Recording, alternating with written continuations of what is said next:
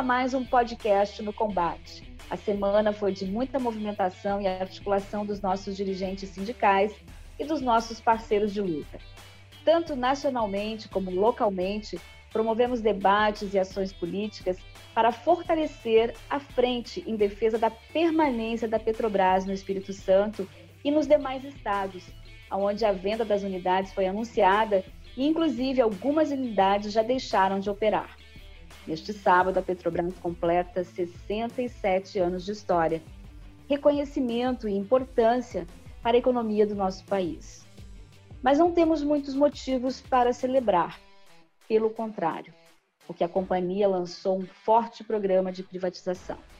A gente vai conversar com o nosso diretor, Eduardo Lacerda, que está à frente das ações do movimento Fica Petrobras, aqui no Espírito Santo, e com Homero Pontes, eleito para representar os trabalhadores para o Conselho de Administração da Transpetro. Homero, como é que você está? Tudo bem? O contexto está complicado, né, companheiro? A gente está vendo aí os anúncios é, diários, quase, vamos dizer assim, no último mês foi, foi uma loucura com que a companhia é, apresentou né, os seus teasers, como eles chamam, os anúncios de venda dos ativos. A gente queria te ouvir um pouco, as suas impressões, né, as suas sensações, já que você está dentro de uma unidade aqui no Norte Capixaba.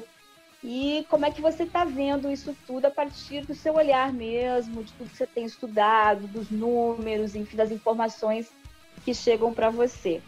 É contigo. Olá, Mirela, Adams, Eduardo Lacerda, petroleiros e petroleiras, saudações. É, de fato, Mirela, é, tanto o passado, com algumas execuções de privatização é, bastante nebulosas, e o futuro também ele bastante incerto. A gente se deparou essa semana, especificamente ontem, no dia 1 de outubro de 2020, o julgamento do STF, onde ele permite deliberadamente a criação de subsidiárias, a transformação de unidades operacionais em subsidiárias para a, um fim exclusivo da venda. Né? Foi de fato uma, uma sessão que a gente escutou alguns absurdos, né? É, até na questão da matriz energética, até a questão de que já existe carro elétrico na rua foi colocado em mesa para estar tá justificando esse, esse crime de lesa pátria. Né? E na Transpetro a gente vem passando por uma revisão do estatuto, vem passando por uma reestruturação na empresa e que está nítido, está né? Tá translúcido que toda essa movimentação é para se adequar ao desmonte da empresa, tá? O futuro desmonte da empresa, principalmente da nossa frota, tá? Dos nossos navios. Nós temos nós temos hoje uma frota de aproximadamente 50 navios, somos extremamente respeitados pela Marinha do Brasil, somos reconhecidos e existe hoje um plano de alienação robusto para estar tá vendendo os navios é, mais antigos, tá? E a recolocação, a reposição desses navios na nossa frota está ignorando a política de conteúdo local, está ignorando a engenharia do nosso país, uma vez que a reposição dessa frota será feita mediante contratação de novos, novos navios e não a construção de novos navios, tá? Então nós, no passado, nós tivemos aí a privatização da NTS, tá? onde em 2016 a Petrobras aprovou a venda de 90% do seu capital votante da NTS para Brookfield tá? e para um outro grupo de, de fundos de investimento de participação, onde estavam outras é, gigantes do mercado. O Fundo Soberano de Singapura era um dos cotistas desse fundo de investimento que comprou a NTS. A TAG também, ela foi privatizada para o grupo Engie, né? É, por um valor aí irrisório, né? A TAG que sempre foi é, líder em qualidade dos do, do serviços e uma empresa de alta lucratividade. E no Espírito Santo nós estamos vendo a, o processo de privatização chegar. Né? No Terminal Norte Capixaba, por exemplo, houve um enxugamento de todo o, o, os operadores, toda a força de trabalho foi enxuta, foi devolvido os funcionários cedidos de volta para a holding e logo depois desse movimento o terminal norte capixaba ele foi colocado também à venda no processo de desinvestimento de privatização da Petrobras dos campos terrestres, né? aonde ela já executou esse, esse robusto, essa robusta privatização nos campos terrestres do Nordeste. Então, é, é com esse cenário que a gente vai passar pelo aniversário da Petrobras, o desmonte. Né? Vamos passar pela privatização, pela entrega da, dos nossos ativos, ignorando a engenharia, ignorando principalmente a soberania do nosso país. Tá? Romero, como que o trabalhador na unidade está sentindo isso? Você tem condição de nos dizer como é que isso pode ser medido, assim? Porque o que a gente percebe é que a sociedade, de uma forma geral, ela ainda não entendeu muito bem o que está acontecendo, porque há uma ilusão de que a gente privatizando, a gente vai trazer novos investimentos, né? quando na verdade as experiências anteriores mostram exatamente o contrário disso. Perfeito, Mirella. Bem, é, a, o sentimento do, do, trabalhador é de total insegurança. Né?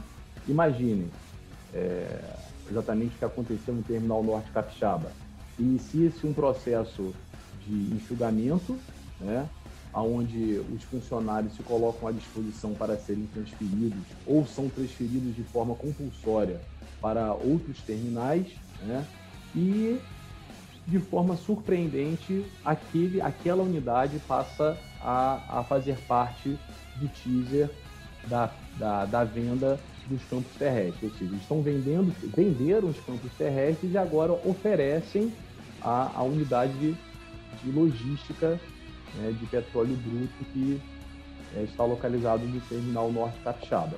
A sociedade precisa entender que soberania é o posicionamento em que o país se coloca diante de um tabuleiro de xadrez. Né? Que peça nós somos? Nós somos um peão comido ou nós seríamos uma rainha? Nós seríamos um bispo? Nós seríamos um cavalo, peças importantes no tabuleiro de xadrez. Peças que possuem uma elasticidade para poder chegar ao seu objetivo. Então, a, a, a, Petrobras ela sempre foi um instrumento, sempre foi o principal instrumento de política industrial do nosso país. E a, o fatiamento dela, e agora o STF fazendo a autorização de fatiar a empresa com o objetivo de vendê-la, coloca em xeque a nossa conquistada autossuficiência em petróleo e a nossa e o nosso objetivo futuro que era a autossuficiência em derivados.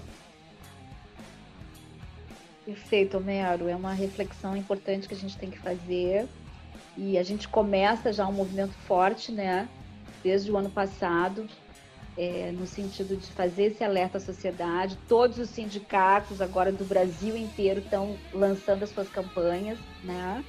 Aqui no Espírito Santo a gente já começou também e o Lacerda vai conversar um pouco para a gente agora, dar um panorama, Lacerda, de como é que foi essa última semana. Você fez algumas movimentações, algumas conversas, você teve na Câmara de Vereadores de São Mateus também.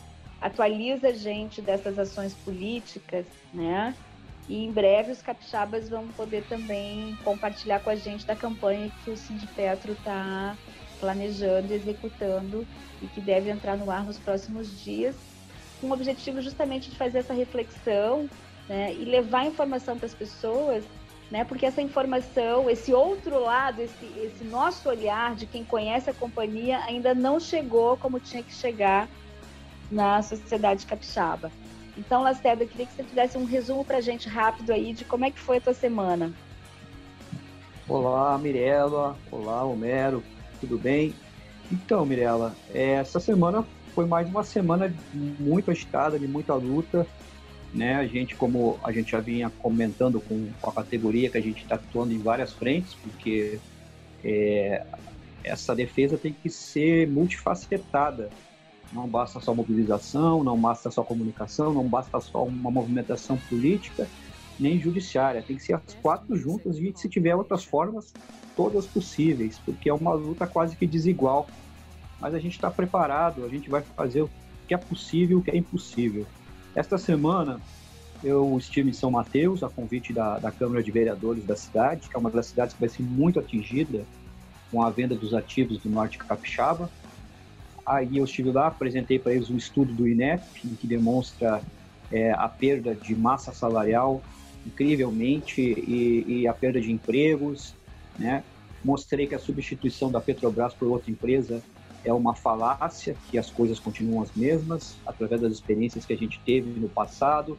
Mostrei através de, de documentação que as empresas é, privadas que assumem esses, esses postos de petróleo, alguns comprados até através da NP de leilão, e foram só promessas. É, fiz um levantamento do, do que foi as promessas do passado através da imprensa, de jornais, e demonstrei que hoje, né, é, seis anos depois que teve um boom de, de empresas que compraram postos ali na região norte do estado, é, aquelas promessas ficaram como só promessas. Das três empresas, por exemplo, da matéria do jornal A Gazeta, que prometiam aumentar né, a produção para 3 mil, uma, uma delas prometia apresentar aumentar a produção para 3 mil barris por dia, hoje ela produz 20 barris. Então, os investimentos que ela prometeu de 200 milhões não aconteceram. E também, é, as outras duas empresas da matéria, que diziam que iam trazer o, o desenvolvimento que o Norte capixaba, as outras duas não produzem nenhuma gota mais de petróleo. Exploraram o que tinha que explorar dos campos que, que compraram, não fizeram nenhum investimento e deixaram São Mateus a ver navios, como se fala. Então, é, foi todo esse um debate muito importante na Câmara de Vereadores, porque a gente precisa do apoio político. Né? Eu ressaltei lá na Câmara de Vereadores que é necessário que cada um dos vereadores, independente de partido, né, independente de ideologia, que é necessário que eles se movimentem, né, ainda mais em época de eleição, e que se posicionem sobre a favor da permanência da Petrobras. Inclusive, né, entrando em contato com seus deputados estaduais, seus deputados federais, é, pressionando o governador, pressionando o prefeito. Nós já tivemos conversas com o prefeito da cidade, já tivemos conversas com o governador do estado. Né? A gente está tentando demonstrar para a sociedade a importância da Petrobras, que a maioria da sociedade se surpreende quando ela descobre que, às vezes, o orçamento da Petrobras, em alguns anos, foi maior o orçamento do meio ambiente, orçamento para meio ambiente da Petrobras. Quer dizer, é uma empresa que investe no meio ambiente, investe na condição de vida, investe na, no bem-estar social. Ou investia, né? Quando ela cumpria a função constitucional e estatutária dela, que é desenvolver as comunidades onde ela atua. É, essa luta segue, a gente teve, é, em contato com as associações de moradores, associações de pescadores, né? ressaltamos a importância da Petrobras na questão do, do meio ambiente. Aquele, aquela região é uma região muito sensível, já aconteceu aqueles acidentes né, que aconteceu na, lá da barragem de Mariana, veio descarregar lá na Foz do Rio Doce. E a gente ressaltou que a, a, a, operação, que a Petrobras é uma operação, ela é uma operação que é feita com o maior cuidado possível. E não é à toa que a Petrobras todo ano ganha o Oscar mundial de exploração do petróleo, por causa da segurança e da qualidade de suas operações. E que umas empresas né, que não têm, às vezes, essas empresas que estão comprando os campos, elas não estão nem pagando, elas estão parcelando. Quer dizer, uma empresa que não tem capacidade financeira de quitar aquilo que compra, vai ter capacidade de investir? Basicamente foi isso, Mirella. A luta segue, né?